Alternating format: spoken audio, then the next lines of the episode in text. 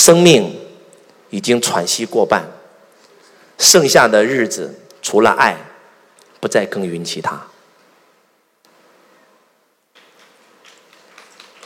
幸运的人用童年治愈一生，不幸的人用一生治愈童年。你生而有意，为何却要天天爬行？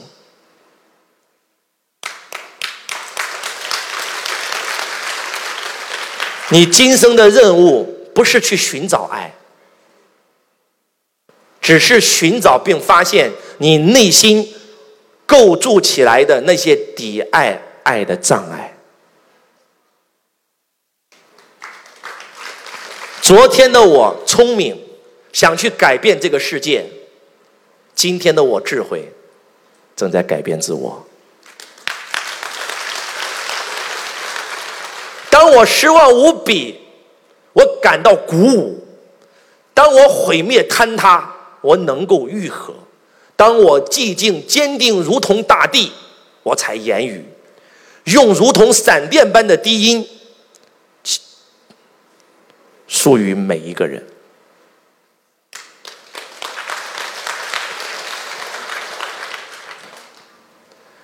只有用眼睛相爱的人，才会分开。对于那些用心和灵魂在相爱的人来说，这个世界没有离别。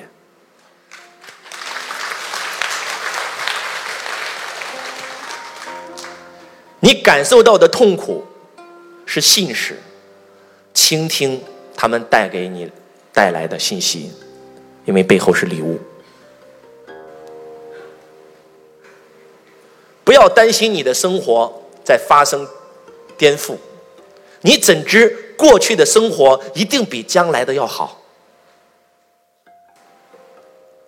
你还不知道吗？是你发出的光点照亮了这个世界。不要悲伤，你失去的任何东西都会以另一种形式回来。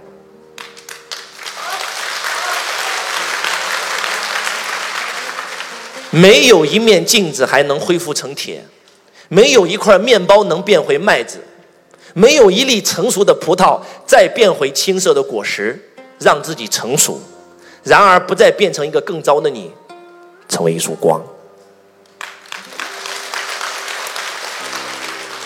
在临在层面，你已经完整圆满原本具足，你无需成长进入这个状态或者修正自己。你只需要融入进来，你只需要醒来。基督是觉知状态，而非一个人。耶稣是一个人，已经觉醒到那个觉知状态的人。人生就是一场旅程，这趟旅程就是从此处到此处，能抵达的唯一时间是此刻。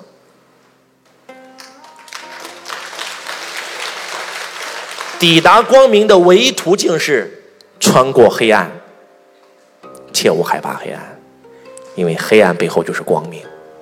你迷路了，是因为你认为你要有一个目的地。假如你不再为自己设定目标或目的地，那么你就不可能迷路。在当下时刻，没有目的地。